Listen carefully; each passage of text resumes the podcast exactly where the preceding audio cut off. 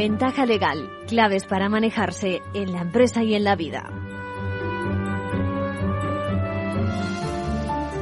Bienvenidos a Ventaja Legal. Arranca una nueva temporada, la del décimo aniversario en Capital Radio, con nuevas secciones, con la imprescindible ayuda de nuestros colaboradores, con el mismo espíritu de siempre, ¿no? Divulgar lo jurídico desde nuestra independencia, la imparcialidad, con un enfoque, con un enfoque técnico, ¿eh? profesional y, y, confiamos en que también, pues hombre, que sea lo suficientemente dinámico como para que contribuya también al entretenimiento, ¿no?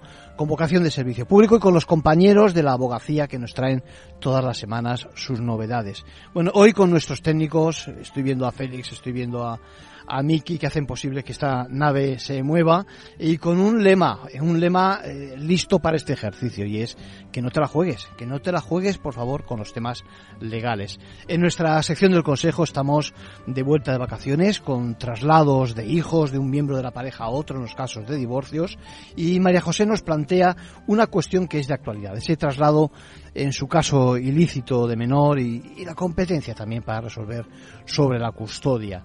También hablaremos de despidos, porque José Luis teme el suyo. Luego explicamos su caso.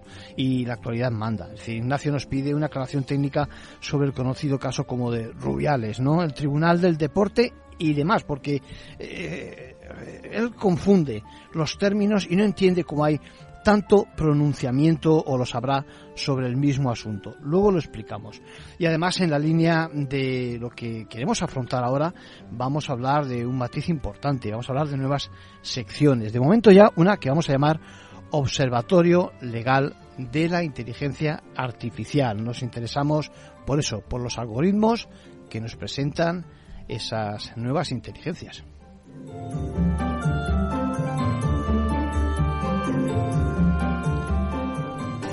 Ya digo, eh, sección habitual más secciones nuevas. Observatorio Legal de la Inteligencia Artificial.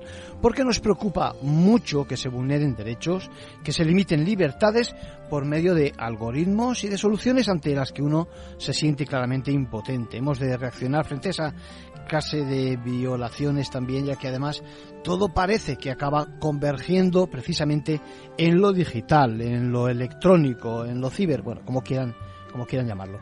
Y queremos abrir también una línea de atención, de explicación de lo que es la relación profesional del derecho, eh, perdón, la relación del profesional del derecho con los clientes, ¿no? Y clientes, ojo, y además colaboradores necesarios, no lo pierdan de vista.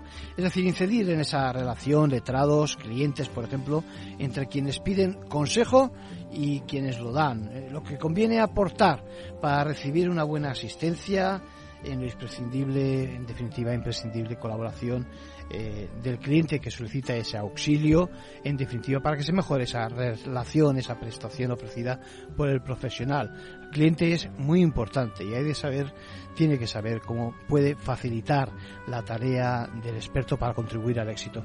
Bueno, este ejercicio también vamos a dedicar especial atención, queremos hacer hincapié en que se conozca cómo funcionan, pues eso, las unidades, los servicios profesionales de los despachos, también de los servicios legales de la administración, que nos dan esas garantías y que defienden nuestros derechos. Y por último tendremos hoy también la visita de nuestro perito forense con el que hablaremos precisamente de los límites y de los peligros del ciberbullying ahora, ¿eh? que empieza precisamente eh, el curso escolar, hablaremos de las estafas últimas que vemos en las redes, eh, estos no paran, ya saben, y si tuviéramos tiempo también me gustaría dar a conocer, si no dejaremos para el próximo programa, un evento al que he existido, eh, he asistido en Vancouver sobre los aspectos de defensa del medio ambiente en el terreno de lo criminal, una aproximación a nivel de diferentes estados, a nivel internacional. Ahora sí empezamos con nuestra ventaja legal de hoy.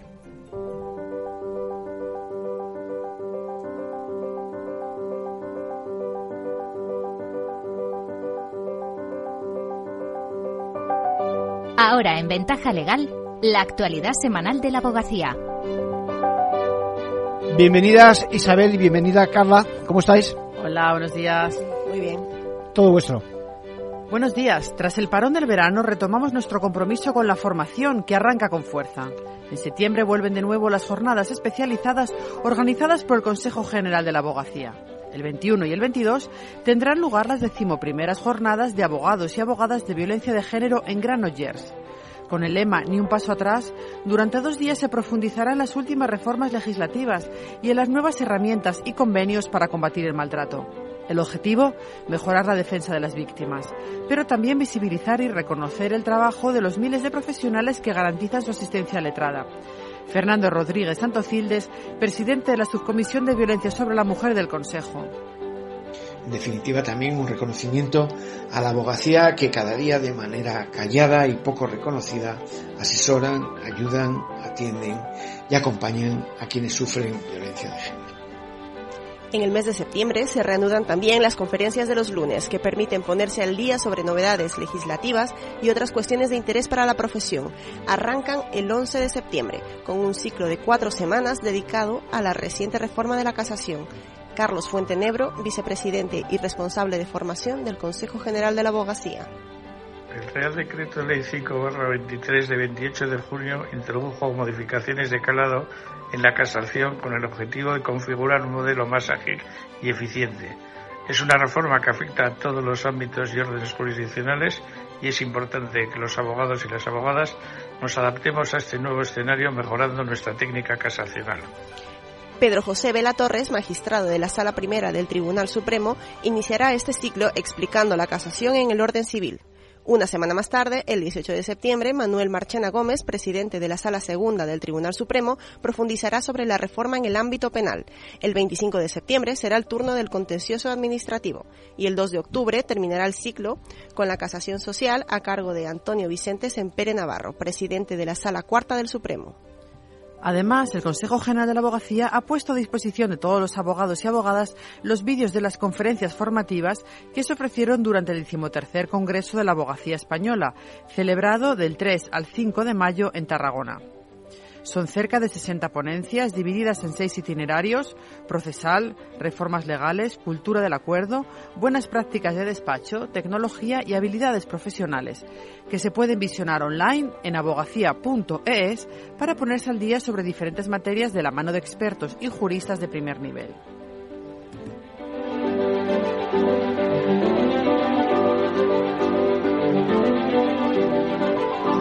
Sentencia destacada, hoy traemos la de la Sala de lo Social del Tribunal Supremo, en la que se unifica doctrina sobre el pago de salarios y estima que es el empresario quien tiene que probar que ha abonado el sueldo de sus empleados, a los que no se les puede exigir una prueba negativa, incluso en los casos en los que la paga sea en negro. Se trata del caso de dos trabajadores en idéntica situación de despido, cuyas demandas fueron desestimadas por el Juzgado de lo Social de Toledo. Solo una de ellas fue considerada al presentarse el recurso de suplicación ante el Tribunal Superior de Justicia de Castilla-La Mancha. El abogado Javier Martín Calvo explica que el Tribunal Manchego solo siguió la doctrina del Supremo en un caso y por ello interpuso recurso de casación. Ahora la empresa debe abonar al trabajador, un operario de la construcción despedido en 2018, un pago de 6.318 euros correspondiente a varios meses de salario y a las vacaciones impagadas.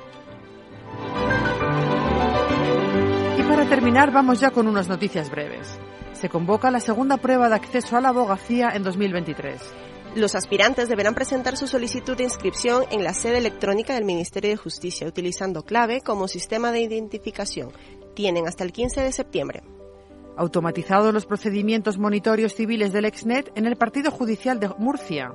Los municipios de Murcia, Alcantarilla, Beniel y Santomera han comenzado a trabajar con un piloto de robotización con el objetivo de automatizar las tareas de recogida de información y registro en el sistema de gestión procesal para su reparto y envío al órgano judicial. El Tribunal Supremo limita el alcance para poder reclamar el impuesto de plusvalía municipal. Se aplican a aquellas personas que no lo hubieran hecho antes de la resolución del Tribunal Constitucional del 26 de octubre del 2021, fecha de la sentencia que declaró ilegal el cálculo de este impuesto. El Tribunal Superior de Justicia del País Vasco concede a una teleoperadora el derecho de teletrabajar para cuidar de su suegra. También tendrá que indemnizarla con 1.360 euros por los daños y perjuicios causados. Y con eso terminamos por hoy. Hasta la semana que viene. Por cierto, que me dicen sobre la marcha que muy bueno lo que habéis subido a la página web sobre el Congreso de Tarragona. Por lo tanto, yo no lo he visto, está pendiente, pero lo recomendamos claramente. Muchas gracias. Venga, hasta luego. Adiós.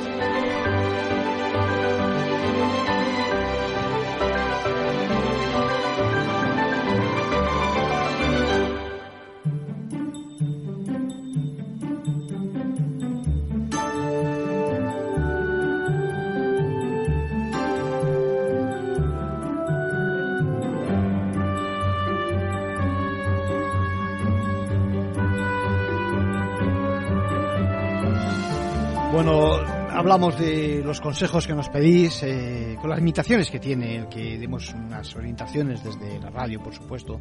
Y empezamos el curso con un tema que nos presenta María José, ya lo adelantaba antes. Ella ha sufrido, bueno, en realidad está sufriendo las consecuencias de una mala relación con su antigua pareja y que tiene su reflejo precisamente en los tiempos que le corresponde a ella y a su antiguo marido de atención, de cuidado y de disfrute, claro, también, ¿por qué no decirlo así, de, de sus hijos, ¿no?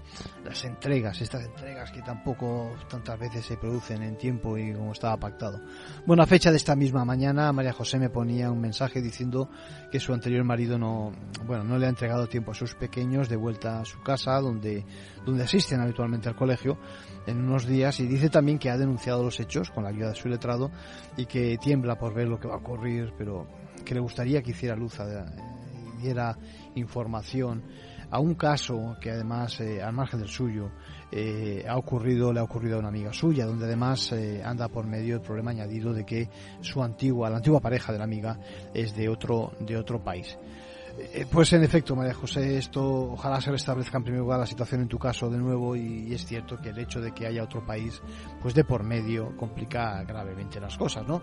Sobre todo porque en relación los temas de custodia y, demás, también pueden tener que decir eh, lo suyo los tribunales de esos otros de esos otros foros que además muchas veces se buscan también de propósito para intentar arrimar digámoslo así el ascua a su sardina. Bueno son casos complejos, es cierto, pero quiero aportar un pequeño granito de arena haciendo público, precisamente comp compartiendo contigo, con nuestros oyentes, algo que acaba de decir apenas un mes atrás, en el mes de julio, el Tribunal de Justicia de la Unión Europea, ¿no? que en un caso donde el menor había sido trasladado con la pareja a otro estado, eh, ha decidido que sea el órgano jurisdiccional del lugar donde reside habitualmente el pequeño, en el que en ese estado en el que se pueda conocer excepcionalmente el asunto de manera que el juzgado de, del otro estado ¿eh? donde digamos eh, temporalmente está residiendo de forma que ese otro juzgado deba remitir el caso en aras de ese principio que tantas veces habrás escuchado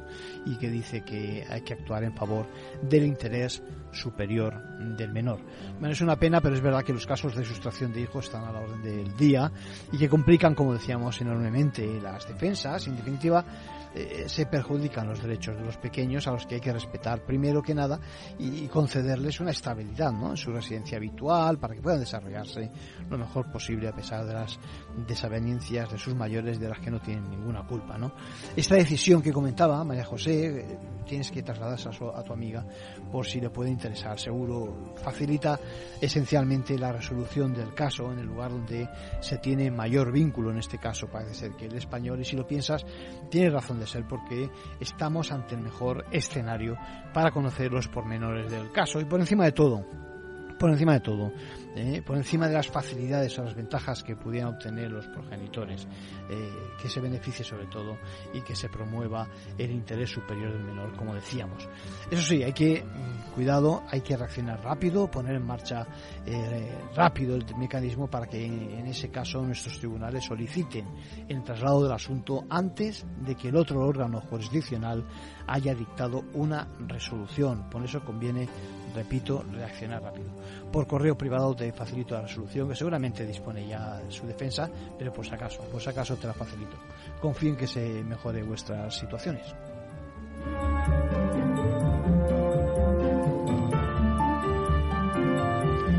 Bueno, y la vuelta, la vuelta al trabajo debiera ser pacífica, ¿no? Por decirlo de alguna forma, y no revestir incidencia alguna. Lo que pasa es que hay casos y casos. Bueno, cuidado. Mira, José Luis nos pone un correo la semana pasada, él es comercial y nos expone su situación. Dice a ver si le orientamos un poquito antes de reincorporarse el próximo jueves, este jueves, ¿no? Dice que en la semana previa a sus vacaciones tuvo una discusión con su jefe, recordemos que él es comercial, eh, su director, el director de la empresa, porque le decía que tenía que visitar a un cliente y él creía que ya era tarde y que podía no estar disponible, por lo que se tomó su periodo de descanso, vamos, que se fue de vacaciones. ¿eh? En otras palabras, eh, las suyas, ¿eh? voy a citar textualmente, dice, no forcé la cita y bueno, no le gustó nada el detalle al jefe. Cierro comillas. Bueno, de hecho tuvieron, parece ser sus palabras, y voy a ahorrarles a ustedes el detalle, nada tampoco malsonante y merecedor de una falta de respeto, ¿no? Por ninguna de las partes, pero el caso es que no se le autorizó el irse de vacaciones. Eh, ya digo, José Luis se fue de viaje, conclusión, pues que ha pasado tres semanas pensando en si le podían despedir. No es que se arrepienta por lo que dice, él cree que hizo lo correcto con el cliente y la verdad añade es que todavía no he vuelto por casa, no sé si tendré malas noticias en el buzón algún tipo de certificado con el consiguiente despido. Nos hace un par de preguntas. La primera, ¿es motivo de despido lo que acabo de, de explicar? Pues mira, principio, en principio decirte, José Luis, que eh, tal y como lo cuentas no tendría por qué ser así. No parece que hayas abandonado tus funciones ni tampoco que hayas desatendido al cliente. Y si lo dejamos en una discrepancia con el superior, que además no tiene consecuencias negativas para la empresa, pues bueno, yo creo que no parece que haya motivos para que prospere un despido eh, contra ti. Cuestión distinta sería que se demostrase el abandono de esa cuenta o que la discusión del cliente, me refiero, ¿eh? y, o que la discusión hubiera tomado otro cariz por falta de respeto, etcétera, etcétera. Así que, sin perjuicio de que por poder, hombre, sí que se puede despedir, puede producirse el despido, no parece que haya motivos y que, y que fuera a prosperar. Por otra parte, el hecho de que no te firmara o aprobara el periodo de vacaciones preciso, y recordemos que lo suyo, hombre, lo suyo sería llegar a algún tipo de acuerdo con la dirección dentro de lo razonable para ambas partes, ¿no? Digo, tampoco digo el no llegar a un acuerdo ni justificar el despido en absoluto. Entiendo que eh, si tú has justificado ¿eh?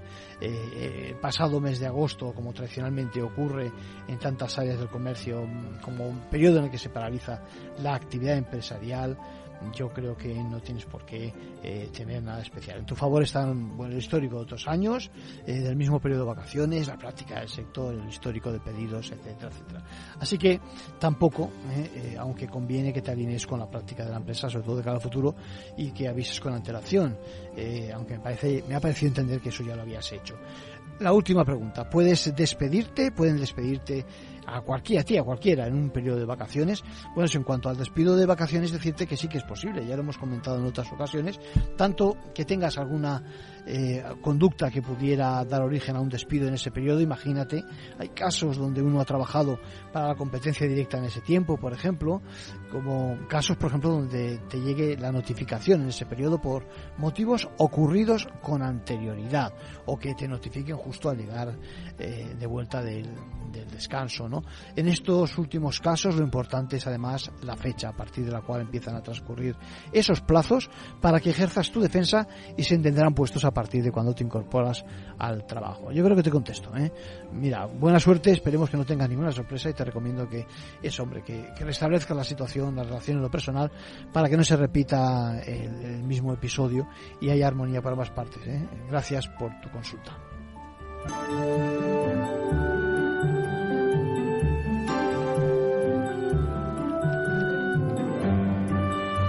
Vamos acabando vamos acabando y, la pregunta de actualidad, Ignacio, que es un foro del fútbol, nos recuerda que ya nos ha preguntado en otras ocasiones algo relacionado con el derecho al olvido. La verdad es que yo lo he olvidado, son tantas las preguntas, pero esta vez sí que se ha hecho un lío con el demonio, con el denominado eh, caso Rubiales. Leo textualmente. Dice, no espero que resuelvas el asunto con tus comentarios, Arcadio. No lo puedes... Eh, eh, bueno, no lo pueden ver ustedes, pero, pero su texto viene seguido de emoticones con risas, ¿no? Ignacio claramente está de broma, evidentemente no, aquí no vamos a resolverlo, pero sí dice que nos aclares eh, cómo es que tantos tribunales deciden sobre el mismo asunto. Él dice, esto no lo puedo entender, seguramente hay algo que se me escapa, y si puedes, por favor, una primera aproximación a cómo ves el tema desde el punto de vista penal. Bueno, pues Ignacio, gracias por tu broma, por tu pregunta. En efecto, aquí no vamos a resolver este macro lío que se ha montado. Eh, si es tanta la información que genera, en efecto, al final resulta que se confunden muchas cosas. Mira, por ser rápido y conciso, te explico que una cosa son las cuestiones que se tengan que solventar en sede de la justicia, permíteme decirlo con mayúsculas, las de los juzgados y tribunales, eh, que tiene que ver con si existe responsabilidad criminal eh, o incluso llega un momento responsabilidad civil por los hechos, y otra cosa en el plano administrativo, es decir, lo relacionado con infracciones, con sanciones que pudiera merecer su conducta en este caso, eh, digamos que va por otra, por otra vía y que se confunde a los ciudadanos legos eso, porque los órganos de decisión en algunos casos también los calificamos como tribunales, pero estamos ante lo que se denomina la justicia administrativa, cuyas resoluciones, repito, podrían llegar a un momento a ser conocidas en sede de y tribunales, pero más adelante, si llega el caso. Hasta donde uno sabe, señor Rubiales, lo que tiene es un caso abierto, precisamente ante un órgano administrativo, el Tribunal del Deporte, y otro expediente en la FIFA. En cuanto a la justicia con mayúscula, repito, la Fiscalía ha abierto, ha actuado ya, pero ningún juzgado ha tomado todavía cartas en el asunto ni ha tomado ninguna decisión que entiendo que se referirá a si existe o no en sede penal por los hechos cometidos, eh, eh, pues eso, todavía algún tipo de transgresión penal.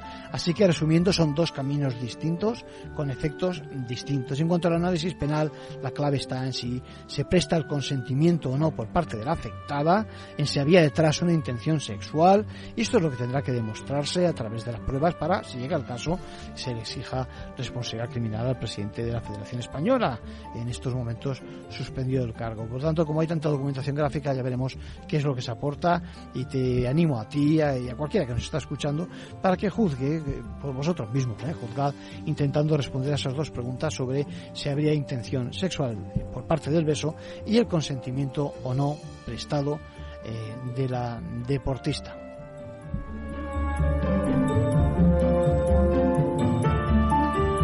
Bueno, que sepamos que justo en estos momentos eso mismo es lo que estará haciendo precisamente la Fiscalía y lo mismo que la defensa de la futbolista para valorar si van a prosperar o no sus acciones, si conviene impulsarlas y en el caso de que sea así, bueno, convendría no ceder a la presión mediática, dicho sea de paso, para que el caso fuera digamos, lo más imparcial y se traslade la decisión a su señoría, que es quien tiene que, llegado el momento, tomar cartas en el asunto.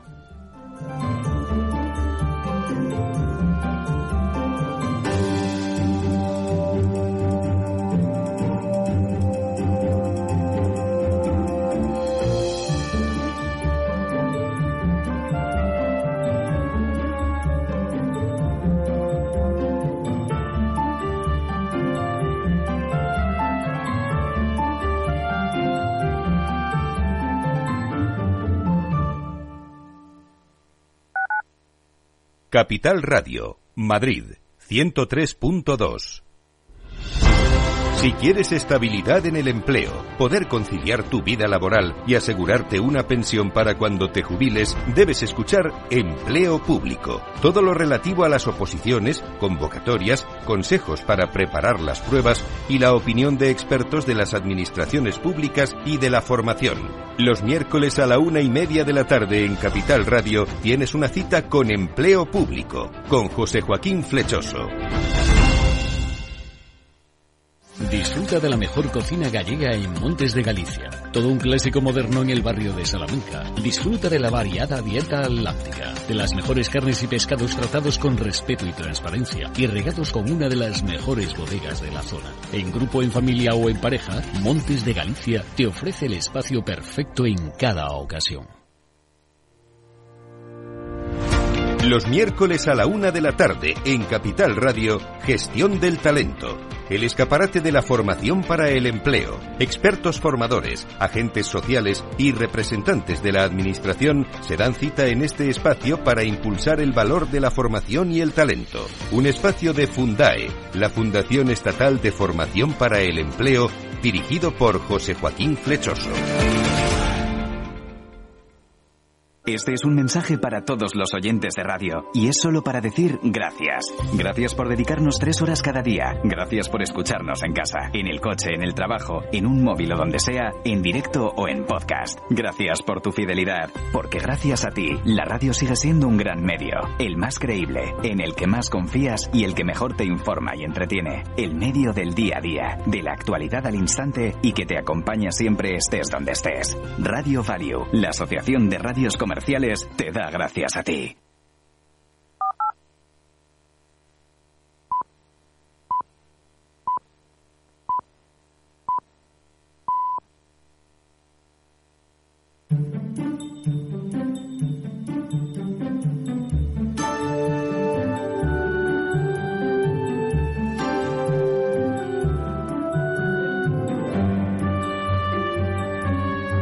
Ventaja legal con Arcadio García Montoro. Con Arcadio García Montoro y con Gabriel Araujo, a quien tenemos aquí abriendo el curso con los temas estos ciber que tanto nos interesan. Y, y hoy quiero empezar, déjame que lo diga así, por este observatorio, observatorio legal de la inteligencia artificial, que entiendo que, que, bueno, que yo creo que va a ser de interés y en el que, como consecuencia del mismo, vamos a animarles a todos ustedes a que nos hagan las, las denuncias, las comunicaciones, las preguntas que quieran. Todas las semanas vamos a resolver una de ellas, por lo menos, y a plantear alguna, alguna cuestión nueva, ¿no? Eh, nos preocupa, ya saben, la amenaza que pudiera suponer para cualquiera de nosotros, cualquier ciudadano, que en esta transición hacia esas decisiones automatizadas que estamos viviendo en nuestra sociedad en tantos ámbitos, pues nos preocupa que se conculquen, ya lo diré, derechos y libertades. ¿Qué te parece, Gabriel? Bienvenido. Hola, buenos días. Bueno, iniciamos curso y muchísimas gracias por, por llamarme para finalizarlo y para empezarlo, ¿no?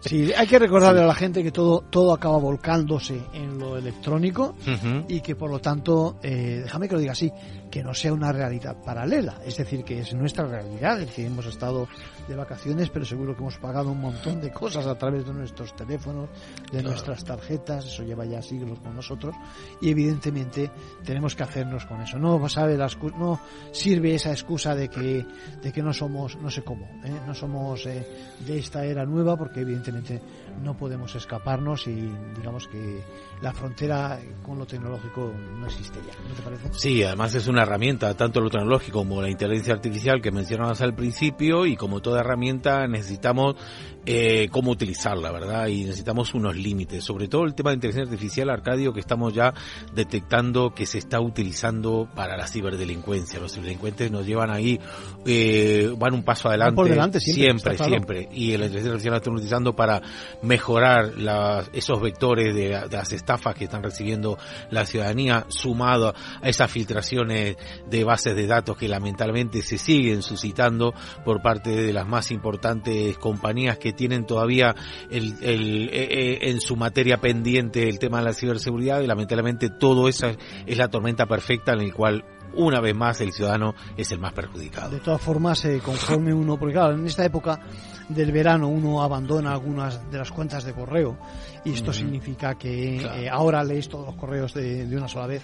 Eh, es que es impresionante la cantidad de eh, amenazas que recibimos, es decir, la cantidad de avisos que nos dicen hemos perdido su lo que fuera, necesitamos que se conecte a través de este enlace. Ya saben, no hay que hacerlo.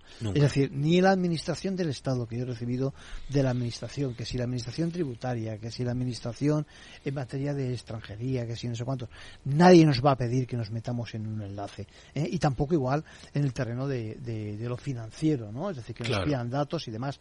Aunque todavía hay malas prácticas por ahí que se confunden. Es decir, yo hace poco con la compañía de seguros, por un sinistro que he tenido, para informarme acerca de cómo va mi seguro, me piden que pida una, una serie de datos, que los tienen ellos por activa y por pasiva. Al contrario, tenía que ser yo el que tenía que decirles a ellos precisamente, identifíquese para saber yo que realmente eh, son quienes, quienes se están dirigiendo a mí, ¿no? Sobre el asunto en cuestión. Pues no, aún así te dicen que facilites incluso el DNI de alguien que puede ser tu pareja, que es a quien está nombre como beneficiaria del seguro o lo que fuera, o al revés. ¿Entiende? Eso no son formas. Es decir, hay que bajar al terreno de la realidad y es preferible, y este es el consejo, que se queden ustedes parados, es decir, que no informen. Si llega el momento y alguien tiene de verdad interés en el tema, se va a identificar como Dios manda y se nos va a dirigir y, nada de soltar datos tan libremente. ¿Estás de acuerdo? Por supuesto, muy bien traído esto, Arcadio, porque se siguen, de hecho han aumentado, han aumentado eh, la cantidad de estafas, ya no solamente por email, sino por WhatsApp, también por SMS,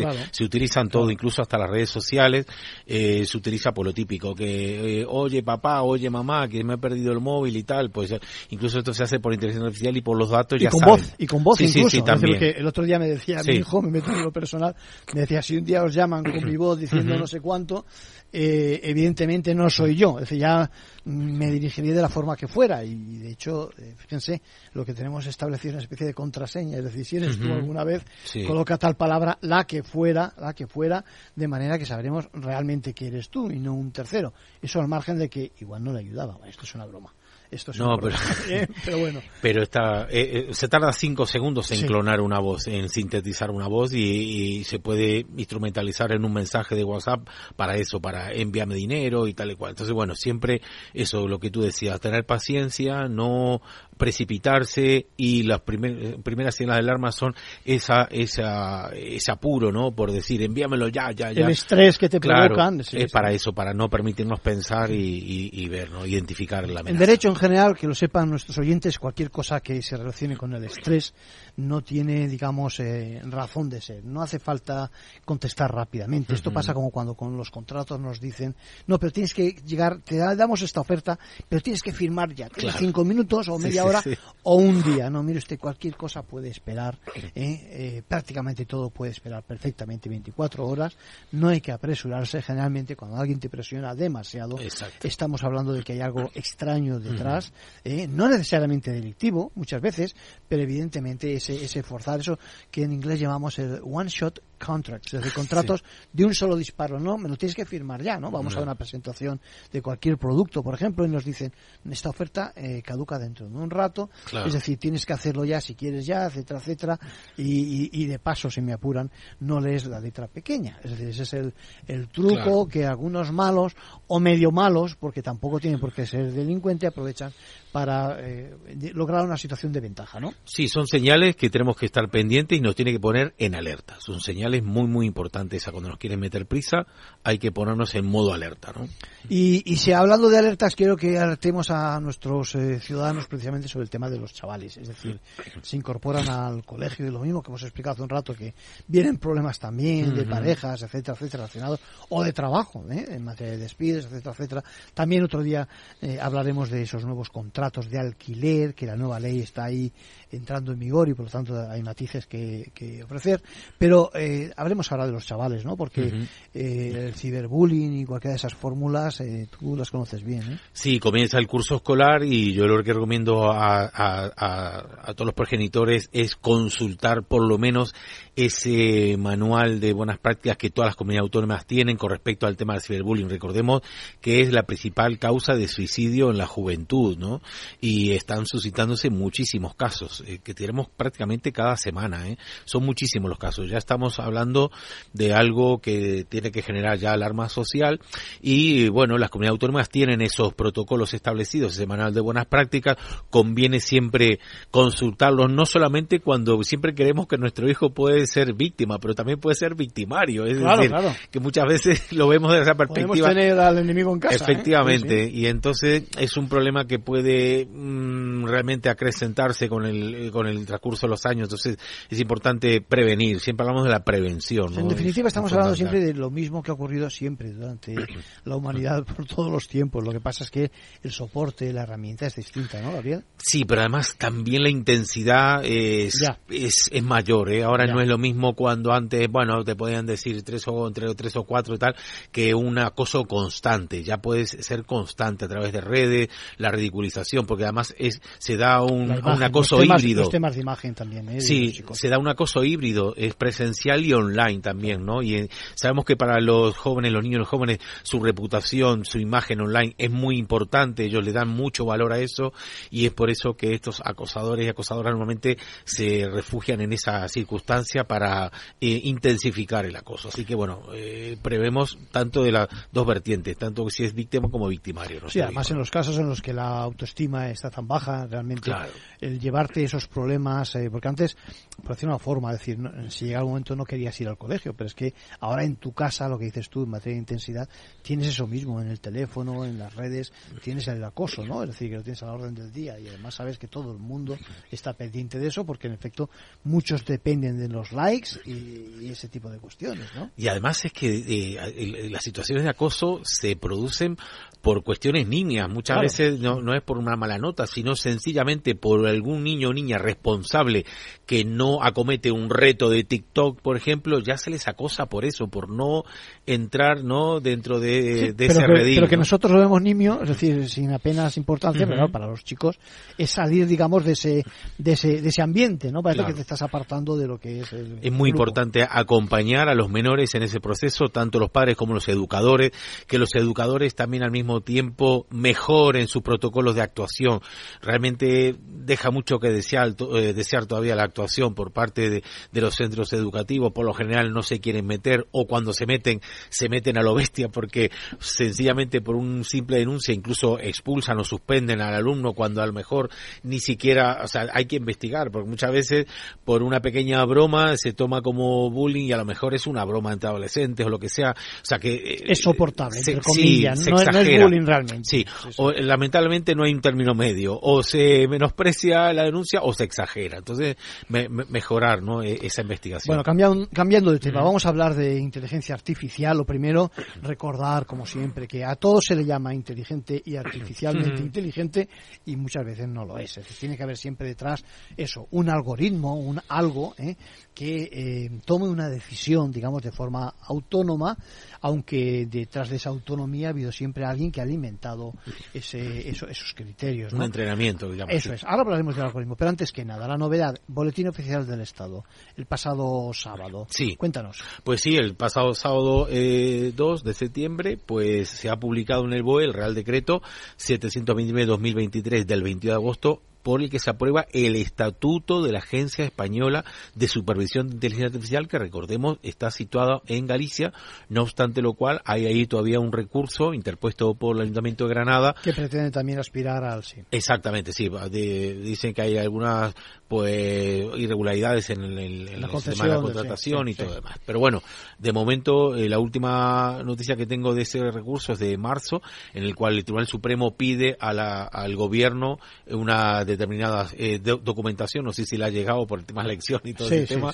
pues bueno, no, sé. Para tomar una decisión sobre el tema. Sí, pero todavía, todavía al parecer queda. Bueno, y el estatuto este, eh, Es curioso, eh, cuidado, es curioso, lo comentaba fuera del micrófono, porque en algunos sentidos eh, a los administrativistas, a los que nos estudiamos y nos interesa el derecho administrativo, nos choca bastante eso de las determinadas atribuciones que se dan al concepto de agencia, ¿no? La figura de la agencia. Sí, la figura de agencia. Bueno, el artículo 24 habla de las funciones de dirección que son eh, realmente muy, digamos, eh, bueno, realmente es integral, es decir, es un control, una supervisión integral, ¿no?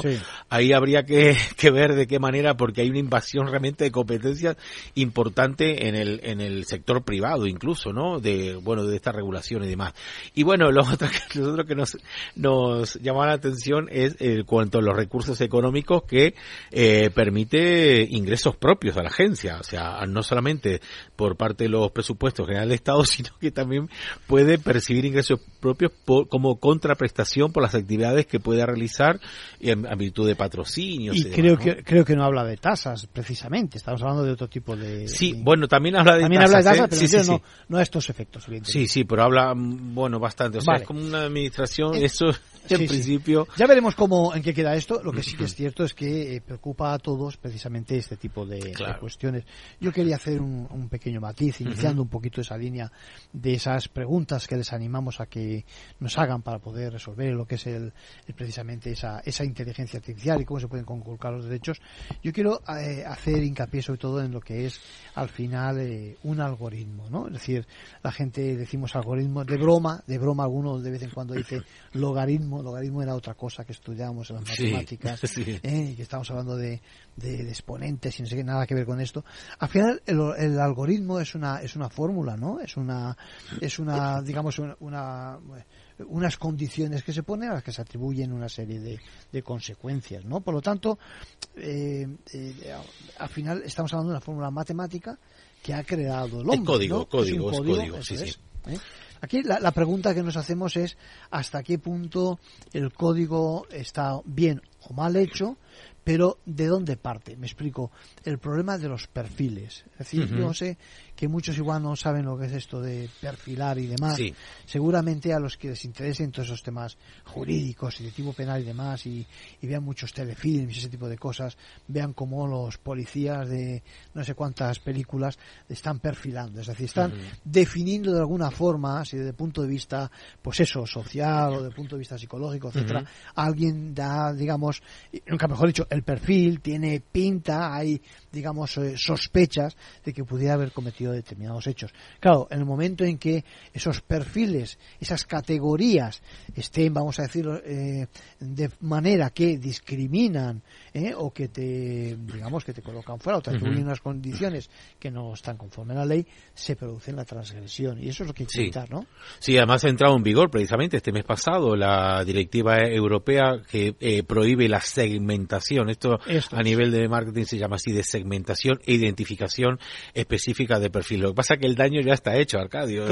Claro, claro, Ya están los datos. Ese es el gran problema. Ha llegado una vez más tarde esto, eh, las continuas filtraciones que se producen por parte de las grandes redes sociales. Por ejemplo, en Facebook ya hay más de mil millones de perfiles ya publicados. Recordemos, de hace muchos años, ¿eh? Recordemos aquel caso de Cambridge Analytica, ¿eh? ¿verdad? Que esa empresa con sede en Londres que instrumentalizó esos datos para, para precisamente dirigir o teledirigir electoralmente las elecciones de Estados Unidos, también se están haciendo en Europa con esos mismos datos. Esos datos están actualizados además, porque como son datos de perfiles, hay una gran cantidad de herramientas que permiten actualizar eh, todos esos datos, ¿no? Como son identificativos, incluso anonimizados en el sentido de que no eh, se manejan con nombre y apellido, sino con nuestro número, eh, digamos, de identificación en las redes sociales. A partir de ese momento, ese número ya, pues eso, se identifica con un determinado perfil ideológico, de acuerdo a las publicaciones, a los hashtags que publicamos y demás. A lo que visitamos, claro. ¿Qué es lo que hace el algoritmo, como tú bien dices, es eh, aprovechar toda esa big data para intentar desde dentro de las redes sociales eh, compartir o incluirnos en esas publicaciones que pueden ser de nuestro interés, lo que se muestra en nuestro muro, ni más ni menos. ¿Por qué? Porque a las redes sociales le interesa que nosotros estemos conectados mucho tiempo en eso. No solamente las redes sociales. Cuanto más nos conectemos, más nos identificamos, más nos desnudamos, ¿no? Esa es la palabra. Claro, y además ellos también aportan esas métricas como eh, caso de éxito, es decir, nuestra red es la más utilizada, es, lo que lo que quieren ellos, ¿no? Todas las redes eh, eh, utilizan esos algoritmos y no solamente las redes, también los proveedores de contenido como Netflix, Amazon y demás también utilizan la inteligencia artificial, también recordemos lo que decía aquel CEO de, Netflix, que para ellos el principal enemigo de ellos era el sueño de la gente, ¿no? Sin duda alguna, no, hacer Claro, por eso están continuamente eh, poniéndonos en, el, efectivamente las tendencias demás para intentar estar cada vez más, más conectados porque estos son esos tiempos de conexión para ellos es, son casos de éxito que aportan a los accionistas, claro. al final, por lo tanto, se podría decir... Eh, eh, Gabriel, que estamos hablando por una parte de datos, es decir, de, datos que se categorizan, que se segmentan, que se eh, trabajan, por decirlo de una forma, y se almacenan, por una parte, y luego, por otra parte, de, de la fórmula, es decir, de lo que se dice que con esos datos hay que hacer. Es decir, ¿no? Es decir, que reúna el requisito de llevar camisa blanca y corbata o no corbata merece tal otra conclusión. Por eso ahí la gran pregunta que nos hacemos, y hace poco ha habido una, una resolución que estamos analizando, es muy pronto todavía, de un, de un juzgado en Austria, donde eh, se dice hasta qué punto se tiene que hacer transparente ese, ese, ese algoritmo, es decir, esa, esa fórmula matemática. Pues claro, por una parte está la defensa y la protección de nuestros derechos y libertades, y por otra parte está el know-how de la empresa, es decir, donde que se refleja precisamente en ese algoritmo, donde dice, no, nosotros lo que queremos es lo que fuera, la conclusión que sea. Eh, y me temo que llegar a descifrar o a tener que aportar o desvelar del todo lo que es el algoritmo, eso va a ser muy difícil. Es decir, no creo que haya un juzgado, digamos, de una forma, de una forma, eh, digamos que eh, radical, que llegue un momento en que diga y yo necesito verlo, porque sería como desnudarse del todo por parte de la empresa, ¿no? La directiva esta europea eh, lo obliga precisamente y esto es el gran problema que tiene, ¿no? Que claro han, protestado, ¿no? Porque forma parte, digamos, del secreto profesional, y, efectivamente. Entonces habría un poco de, de espionaje ahí industrial, ¿no? Sin se duda facilita. alguna, en el que se facilite, sí. Sí, sí, sí.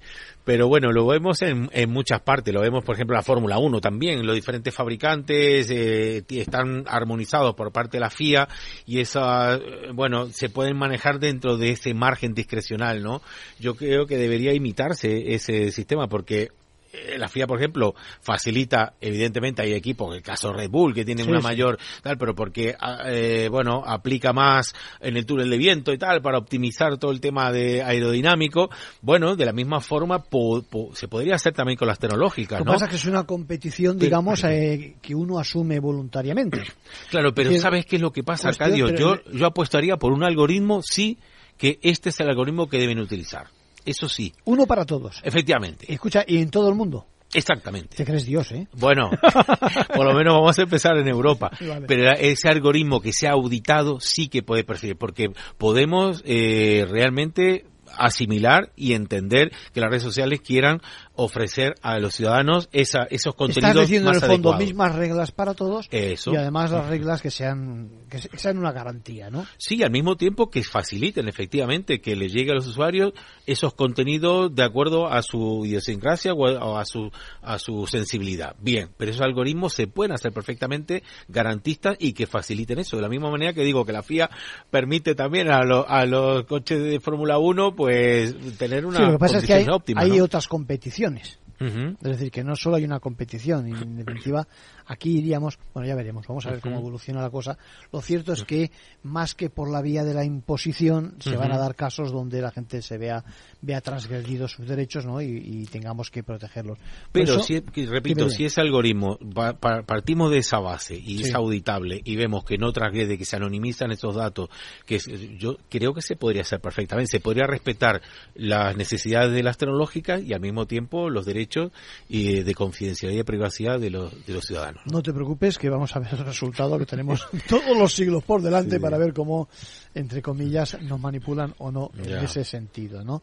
Eh, ¿Qué te ha parecido la alerta sobre la que todo el mundo está hablando precisamente del día de ayer? Bueno, se han metido muchos políticos a hablar y hablan de conspiración del gobierno tal. Ah, Bueno, el caso eh, fue solamente en Madrid, bueno, y en alguna otra comunidad autónoma también. Esto es el dentro de las competencias de la comunidad au- autónoma. A mí, sinceramente, me ha molestado. A mí no me gusta eso porque lo tenía yo en mi teléfono específicamente desactivado desde octubre, cuando empezaron las primeras pruebas, desactivarlo y aún así me llegó. Aún así te ha llegado. ¿sí? Aún así me ha llegado. O Sí, sea, porque hay fórmulas por ahí, hay gente que está diciendo se puede desconectar, pues etcétera, no, no funciona. Ya. No funciona. A mí me ha llegado y lo que es peor, a mi hijo también. Y este es el tema, se ha saltado hasta el control parental. Mm. Que yo tengo el control parental en mi hijo menor Sí, sí, y a sí. mi hijo le ha llegado esa alerta y le ha realmente suscitado bastante inquietud. De hecho tenía un cumpleaños y tal y luego hemos visto que no era para tanto, ¿no? No sé, yo específicamente me voy a que una quejar cosa, de este una tema. cosa es eh, la alerta Sí. y quien dice esa dice cualquier otra que pudiera haber. Yo me acuerdo, eh, eh, por ejemplo, en el estado de Nueva York, cuando ha ocurrido alguna, eh, en, la, en la ciudad de Nueva York, en cuando ha ocurrido algún tipo de, yo sé, de incidente, pues que alguien se ha sospechado de que alguien pudiera cometer un, un atentado o lo que fuera, nos ha llegado a los que estábamos en ese barrio, digamos, la alerta, se nos decía poco menos que lo que hemos escuchado ahora, cuidado, tengan cuidado, estén en sus casas, está bien hecha, es decir, no dice alguien con tal perfil ni otro perfil, por tanto no está presuponiendo nada que vaya en contra, pues eso, de, de cualquier principio y por supuesto de la presunción de inocencia de cualquiera que esté de por medio implicado, pero, pero una cosa por tanto es la alerta en sí y otra cosa es el, el error, digamos, desde el punto de vista de estimaciones del tiempo, de predicción del tiempo. Yo creo que lo de la predicción del tiempo lo dejamos, hasta ahí no sabemos, pero lo que es la alerta igual es una ayuda, ¿no? No necesariamente es un... Yo un sinceramente, Arcadio, lo veo desproporcionado para lo que fue. No cumple para mí eh, los criterios de proporcionalidad, eh, que es idoneidad, necesidad y proporcionalidad en sentido estricto. Me parece que fue desproporcionada. Y además, si no saben eh, a- eh, con antelación lo que ocurre en unas horas, nos están hablando de cambios climáticos de, años vista. O sea, si se está hablando de años, ¿cómo es posible que no puedan predecir lo Pues que es con la a- de pocas cada horas, ¿no? tres, ¿no? Sí, además yo creo que hay hay buenos, de hecho hace muy poquitito de una conferencia precisamente sobre inteligencia artificial aplicada precisamente a- al tema del cambio climático y la contaminación atmosférica y realmente en este caso creo que no han hecho caso de los sistemas de predicción, de... los sistemas de ah, predicción vale, y además vale. no, no tiene ningún sentido. O sea, fíjate que se han suspendido, por ejemplo, esos partidos Sí, de Atlético Madrid Sevilla y no de cayó ni una gota en el caso del Metropolitano.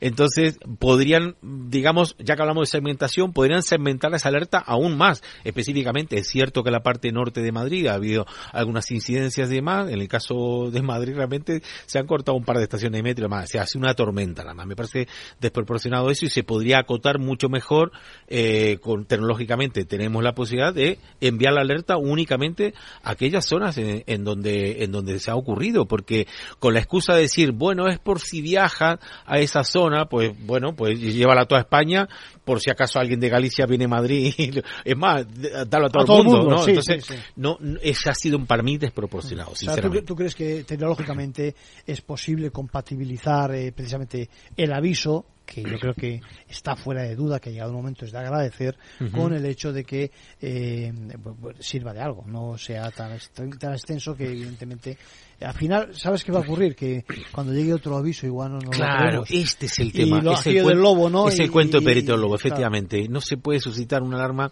injustificadamente. Y si se hace, que se haga, que se pueda hacer perfectamente. Porque esto, recordemos, no tra- la- eh, realmente la alarma no transgrede eh, la, la protección de datos, porque están ano- anonimizados. Se utilizan las antenas por parte de esa de, la- de las propias eh, eh, compañías telefónicas, ¿no? Cualquiera que esté conectado a esas antenas, incluso extranjero, Es un tema de ¿eh? territorio, es una que zona- le llega, efectivamente. sí. Pero por eso mismo podría hacerse, de haberse, podría haberse delimitado mucho mejor y no alertar a toda la comunidad que realmente a cosas que no han pasado absolutamente nada. ¿no? Bueno, en cualquier caso, yo creo que afrontamos el curso también con estos temas de inteligencia artificial y de lo electrónico y por lo tanto vamos a ver cómo afecta a nuestras cuestiones jurídicas. Seguro que tendremos más ocasiones de darle vueltas al tema. Eh, Gabriel, de momento lo dicho, vamos a ver si recabamos información sobre ese observatorio legal de la inteligencia artificial. ¿eh? Dime, dime. No, que tenemos además un, un curso apasionante porque son muchísimas normas que se han puesto en funcionamiento. Vamos a ver qué es lo que pasa con estas negociaciones de gobernabilidad con respecto a la justicia.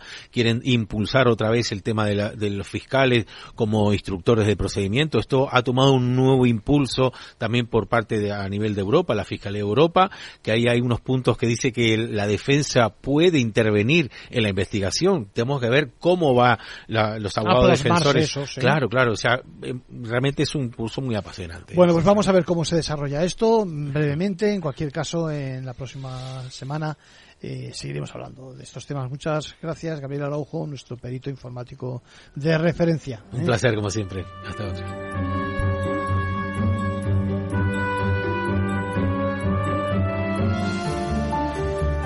Bueno, les decía que me interesaba también hablar un poquito, hacerme eco de esa posibilidad de combatir los delitos contra la naturaleza de forma coordinada. ¿eh? Son varias las posiciones y los organismos gubernamentales que apuestan por eso. Hemos tenido un congreso relativamente hace poco en, Vancouver, donde precisamente se intenta movilizar compromisos financieros, eh, fortalecer también la capacidad operativa y animar también la voluntad política para que eh, ese ese tipo de situaciones se, se prohíban, ¿no? Venga, les vemos, les escuchamos, nos oímos la próxima semana y que pasen una buena semana. Capital Radio 103.2 Esto te estás perdiendo si no escuchas a Rocío Arbiza en Mercado Abierto. Antonio Peñalver, consejero delegado de Sopra Steria en España. Nuestros jóvenes pues prefieren estudiar otras cosas que, ingenierías, a pesar de que en un futuro cercano o inmediato pues tendrían muchísimas mejores previsiones de, trabajo real que con otras profesiones. Entonces hay una hay, una acción de divulgación y de culturización y intentar pues atraer a estos jóvenes en edades tempranas antes de que decidan que ya no les gustan las matemáticas, que quizá es a los 12, 13 años y, es aquí donde creo que hay que el esfuerzo para que no lo descarten ya en edades muy tempranas. Mercado Abierto con Rocío Arbiza.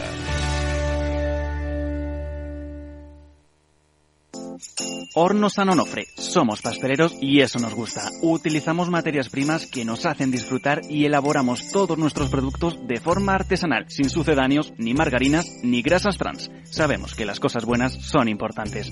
Con el hashtag buscamos gente dulce. Horno San Onofre, calle San Onofre 3, teléfono 91 532 9060, www.pasteleriasanonofre.com.